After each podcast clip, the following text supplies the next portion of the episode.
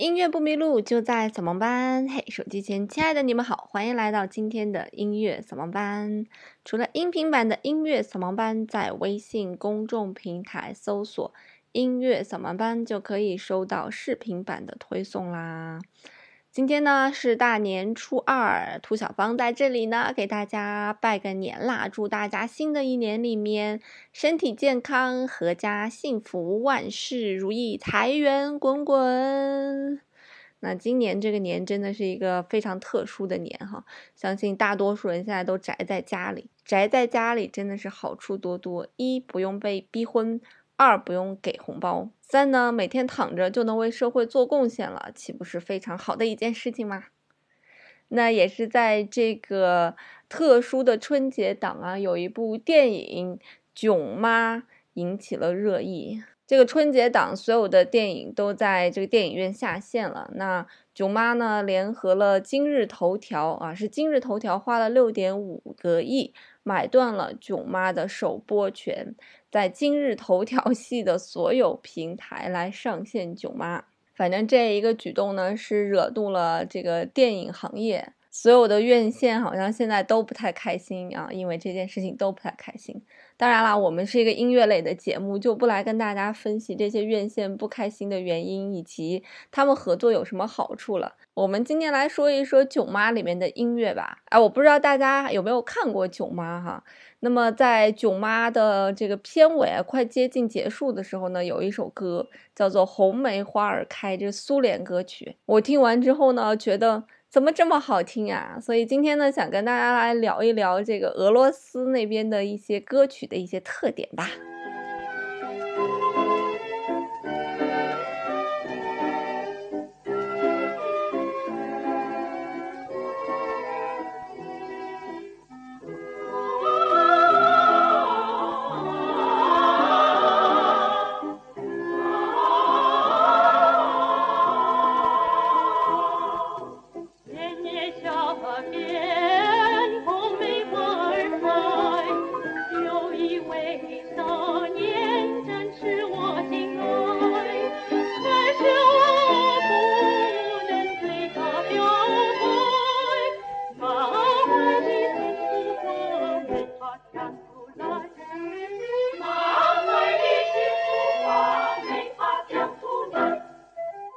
咱们中国人好像对俄罗斯的歌曲有一个就是偏爱哈。我记得我姥姥姥爷那时候，呃，四零后、三零后、四零后啊，他们就在听什么这个红梅花儿开呀，啊，三套车呀，包括莫斯科郊外的晚上。那我妈妈他们这一辈儿呢，五零后、六零后呢，也在听这些歌。啊，三套车呀，莫斯科郊外的晚上啊，红梅花儿开呀，还有卡秋莎呀，伏尔加河船夫曲呀，啊，反正就是这些歌吧。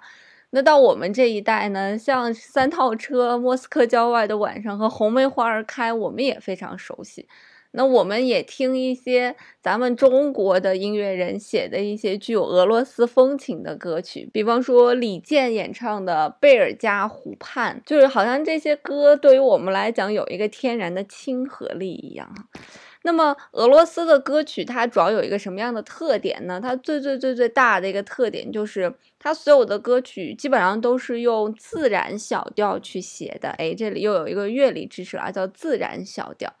那我们知道，我们现在在音乐里面所用的最多的就是大调哆来咪发嗦拉西哆和小调拉西哆来咪发嗦拉。但是呢，在小调里面呢，还分成很多很多的小调哈，大调也分成几个大调，但是我们常用的就是我们现在所说的大调，所以我们不去区分它。但是小调呢，确实我们常用的会有，呃，两种小调啊，非常非常常用。一个呢，我们把它叫做这个；一个呢，我们把它叫做呃；一个呢，我们把它叫做和声小调啊，它是这样子的。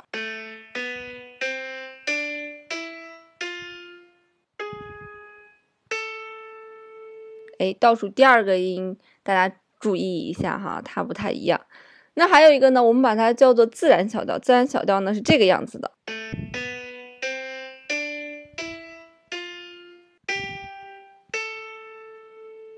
也就是说呢，和声小调呢，它的拉西哆来咪发嗦那个嗦要升高半个音，就是拉西哆来咪发嗦啦。那呃，自然小调呢，它的那个第七个音是不升的，就是拉西哆来咪发嗦啦啊。你能感觉到，好像自然小调呢更平和一些，和声小调呢好像更突出一些。那呃，在我们很多的中国的新疆歌曲里面，它一般用的都是我们的和声小调，而我们大多数的小调的作品也运用的是和声小调，因为和声小调的刚才的那个升骚，就是它的第七级音升高了半个音之后呢，会让这个乐曲呈现一个不一样的风味儿。而我们的俄罗斯歌曲呢，基本上都用的是自然小调，就是它的那个骚不升。或者说呢，它用一些旋律小调啊，旋律小调就是呃和自然小调和和声小调又不一样了，会有这样一个这个差别在。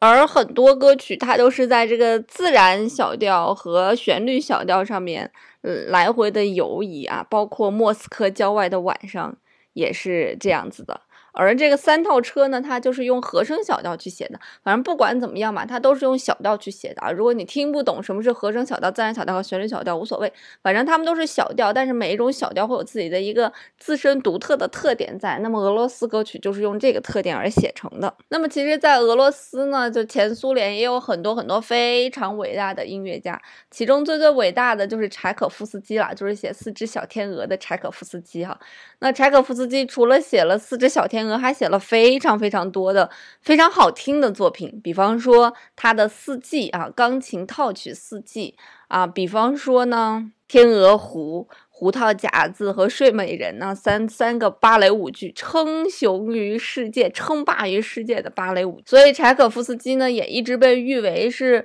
呃，古典时期就最最有写旋律天赋的一个人，他甚至超过了莫扎特哈。那在这样一个有大的这个音乐创作的背景之下的一个国家，所写出来的流行歌曲，这么多年来依旧非常的传唱，非常的火热。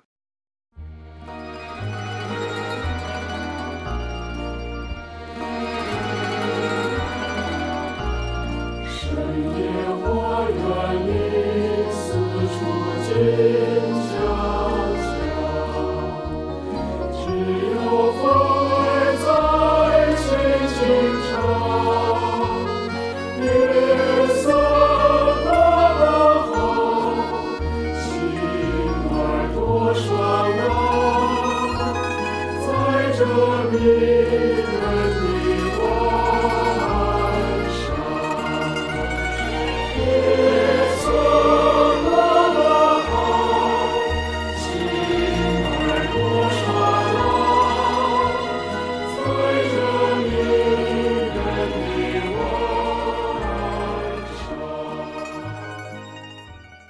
没有一听就有种心动的感觉？总之，我我有一种心动的感觉哈。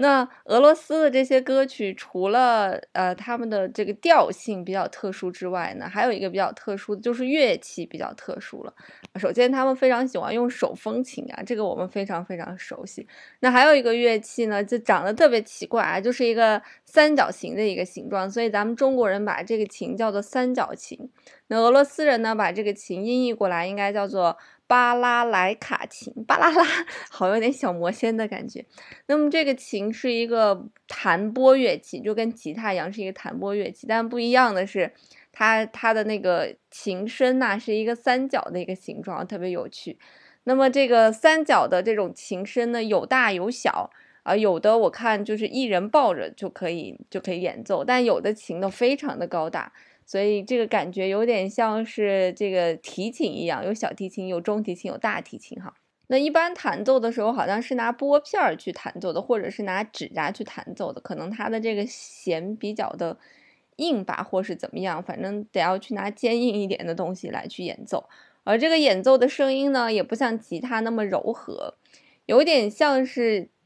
电吉他，反正它的那个声音是有点发硬的那种金属感，非常的强烈。那么在节目的最后呢，我也会给大家放一首，就是用三角琴来演奏的这个俄罗斯的乐曲，什么歌我不知道，因为我是在 YouTube 上找的那个街头去演奏的这首作品的一个街头艺人哈，有三个人，有一个打鼓，有两把这个三角琴，一把大的，一把小的，大家可以感受一下这个琴的音质是什么样子。好啦好啦，关于俄罗斯的音乐呢，就跟大家介绍这么多了。那也希望大家好好的待在家里面，多听听音乐扫盲班。音乐扫盲班应该已经有二百多集了吧？如果一刷这个已经刷完了，可以考虑 二刷。我也会在近期几天多更新几期节目。好啦，音乐不迷路，就在扫盲班。我们明天再见喽。